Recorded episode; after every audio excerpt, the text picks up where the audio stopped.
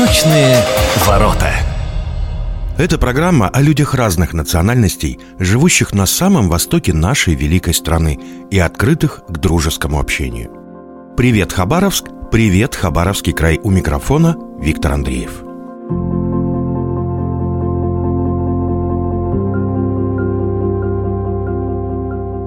Декабре иудеи всего мира вспоминают великое чудо, произошедшее в Израиле после освобождения от греческого ига. Целых восемь дней последователи иудаизма отмечают светлый праздник Хануки. Об этом и не только мы поговорим с гостем сегодняшней программы Вадимом Алексеевичем Кацманом, директором еврейской культурной городской автономии Мизрах города Хабаровска. Вадим, здравствуйте. Здравствуйте. Давайте начнем с этого светлого праздника Ханука. Что он означает лично для вас? Ну, смотрите, всегда называют праздник Ханука, это праздник Хануки, это праздник света. То есть для меня лично он означает свет, свечи, тепло, радость, подарки, э, надежды. Для нашего региона это очень актуально. Когда тебе дарят подарки, это прекрасно. Когда горит свет, это прекрасно. И когда становится тепло в такую зиму, это тоже прекрасно. Поэтому для меня Ханука один из любимых праздников. Ну, по-моему, это для любого региона будет актуально, что сегодня нынче зима, и как бы свет, тепло, подарки, я думаю, это для любого человека будет очень приятно. Да, конечно, согласен с вами. Я слышал, что праздник Ханука идет 8 дней. Почему? Ну, это исторически так сложилось. Основная часть, основной смысл этого праздника заключается в том, что э, горшочек с маслом горел не один день, как должен был гореть, а горел 8 дней. Именно столько времени понадобилось, чтобы изготовить кошерное масло, которое необходимо было для храма. И я слышал, что не только изготовить, но еще и восстановить этот храм в котором, собственно, и происходило вот это чудо света. Это был 165 год до нашей эры, второй век, и тогда иудеи были под гнетом греко-сирийцев. Им была навязана сверху другая вера, идолопоклонничество. Они не могли себе этого позволить, но, тем не менее, это года когда люди жили неплохо и не было физического уничтожения. И очень многие, безусловно, не совсем стойкие, приносили в свой дом и в свои храмы какие-то жертвенники, то, что в иудаизме не может быть изначально. Поэтому праздник Ханука, он праздник веры. И праздник того, что Всевышний с помощью данного горшочка сотворил чудо и сохранил евреям веру, сохранил евреям э, возможность э, восстановить в храме те порядки, которые должны были быть изначально. Вот еще смотрите, насколько я знаю, так как праздник идет 8 дней, то каждый день зажигается по одной свечке. То есть того зажигается 8 свечей. Но вот на самой вот этой штуке, которая, насколько я знаю, называется ханукия, правильно? Да. Там 9 свечей. Для чего нужна девятая? Девятая свеча служит для того, именно ей поджигают каждую, в каждый новый день э, новую свечу она как... Э, как источник как света. источник, да. Она идет именно... То есть с помощью нее, когда ее поджигают, произносится определенная молитва, и с помощью нее зажигается каждый день по новой свече. То есть получается, это как бы такой святой огонь. Нет, э, на самом деле есть определенные правила, как это делается, религиозные, оно так и делается. И данная девятая свеча, она служка ее зовут, и с помощью нее поджигают каждый раз новую свечу. Сначала зажигается вот эта центральная свечка, да? Сначала поджигают ее, и она является той спичкой, с помощью которой поджигают весь светильник. Что вот этот вообще свет значит для евреев? Ну, этот свет э, значит то, что мы чтим историю, то, что мы чтим культуру, то, что мы не забыли наши традиции. Мы не отходим от э, наших предков, от нашей веры. Мы помним подвиги наших э, отцов, праотцов, что мы готовы это сохранить сохранить для наших детей. То есть, по большому счету, это сохранение исторической памяти? По большому счету, это вера в Бога, это наследие, это, конечно, сохранение исторической памяти, это сохранение тех устоев, которые нам передали наши предки. А вот как вы считаете, насколько важно, чтобы люди, которые находятся рядом с тобой, знали о твоих традициях? Ну, изначально, я думаю, это хорошо, потому что когда человек понимает, кто напротив тебя, с чем он, и какой у него багаж, и что у него за семья, он изначально может просчитывать, э, на какие темы можно разговаривать, на какие нельзя, что человека может обидеть, что не может, что может оскорбить, что не может. На самом деле это круто, и основная такая заповедь всемирная, что поступай с другим так, как хочешь, чтобы поступали с тобой. Поэтому я считаю очень круто понимать, кто напротив тебя стоит, кто рядом с тобой живет и что от кого ждать. Наша справка. У Хануки есть фиксированная дата 25 декабря по еврейскому календарю. Однако исчисление времени по нему отличается от григорианского, поэтому дата события постоянно меняется. В 2023 году Ханука продлится с 7 по 15 декабря. Само название Ханука означает сочетание фраз «достичь спокойствия» и «25». Однако часто на современный лад его переводят как «обновление». История праздника восходит к событиям, произошедшим в Израиле за 164 года до нашей эры. В то время иудеи проживали на территории греческой Сирии. При императоре Александре Македонском их жизнь текла размеренно, а правитель не вмешивался в вопросы веры. Однако после его смерти к власти пришел Антиох Епифан. Он начал гонения на иудеев, запретил чтение Торы и еврейские традиции, а по его приказу разоряли и закрывали храмы. Тогда началось восстание, которое длилось три года. Несмотря на численное превосходство противника, иудейское войско действовало расчетливо и хитро, наступая под покровом ночи и медленно изнуряя врага. Так евреям удалось отстоять свою религию и культуру и одолеть диктатора. Напоминаю, что гость сегодняшней программы – директор еврейской культурной городской автономии Мизрах города Хабаровска Вадим Алексеевич Кацман – в Хабаровске есть еврейская синагога. Вопрос.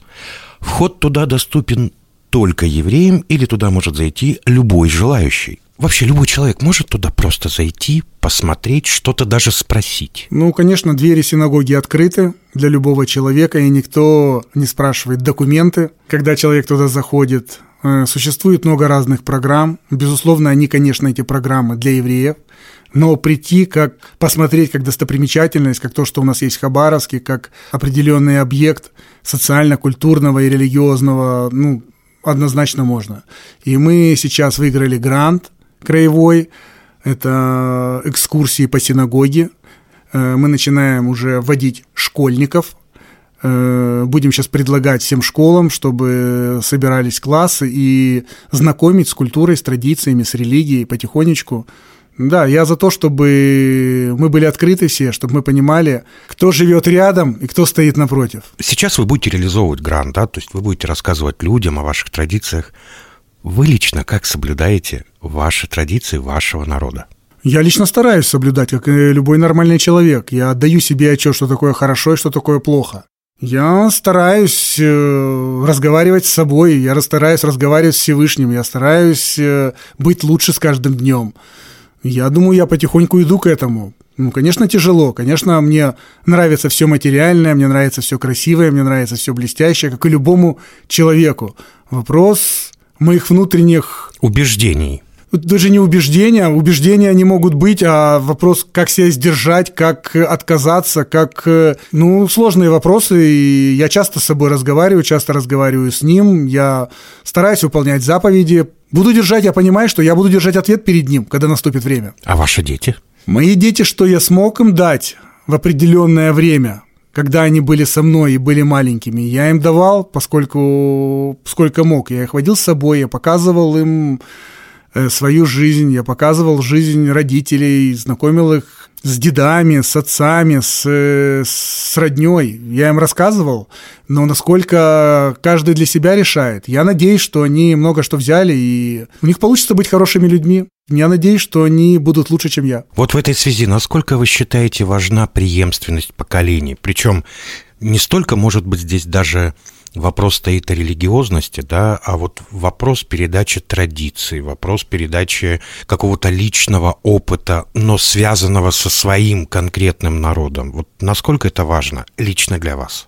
Я приведу простой пример на самом деле. Я много думал над этим и думал о том, что мы все время говорим всем, что очень важно собираться за одним столом, чтобы собиралось как минимум три поколения, и тогда вырастают очень хорошие, приличные дети – но мы сейчас живем в такое время, что это очень сложно.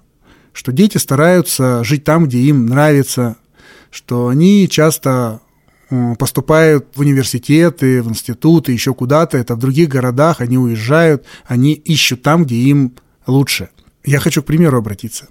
Вот мы же много говорим о том, что человек, который находится и живет рядом со своими предками, он себя ведет абсолютно иначе, чем когда он один и когда нет у него родственных корней с окружающим миром. Мы можем взять город Москву, да, и там очень много хороших ребят, которые приезжают с э, каких-то деревень, с аулов, еще откуда-то, которые почитают родителей, почитают старшее поколение, которые выросли на уважение к старшим. Но как только они попадают в, в Москву или в ну, мы возьмем Москву, потому что крупный город, то есть их поведение абсолютно другое. Оно абсолютно противоречит тому, чему их, нас, я могу так сказать, учат в доме, и как бы мы себя вели при старших.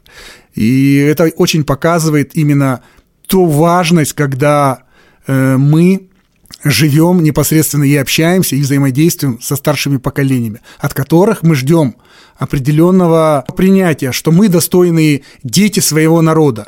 Когда нету старшего поколения, авторитет которых может быть оценен нами, то мы себя ведем немножко иначе. То есть здесь получается дорога с двусторонним движением. С одной стороны, а, ребенок ну, либо, скажем так, младшее поколение должно принять старшее, а старшее должно принять младшее, и чтобы вместе они понимали друг друга.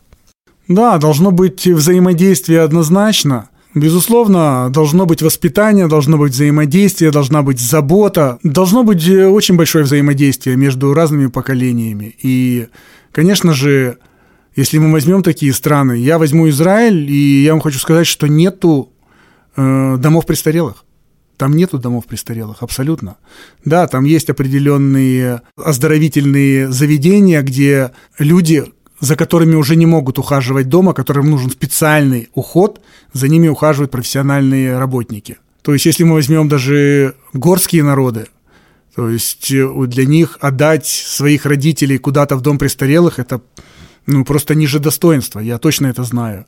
Поэтому есть чему поучиться друг у друга. Здесь не только, получается, нужно смотреть на старшие поколения свои, но можно и поучиться у других народов, зная их культуру и традицию. Поэтому очень важно делиться, смотреть и перенимать опыт других народов. Что вы пожелаете всем радиослушателям, жителям Хабаровска, Хабаровского края, да и, в принципе, жителям, можно сказать, всей нашей многонациональной страны, потому что нас слушают не только хабаровчане и жители Хабаровского края, что вы им пожелаете Неважно, какой они национальности, неважно, какой они веры. Ну, безусловно, прежде всего, я хочу пожелать всем мира.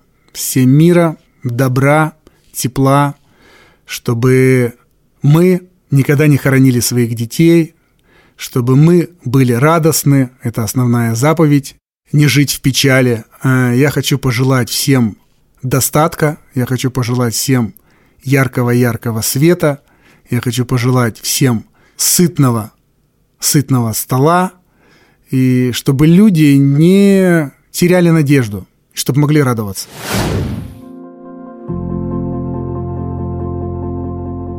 Итак, с 7 по 15 декабря последователи иудаизма всего мира празднуют светлый праздник Хануки. А всем радиослушателям я желаю только мирного неба над головой. У микрофона был Виктор Андреев. До встречи у ваших радиоприемников, настроенных на волну радио Восток России.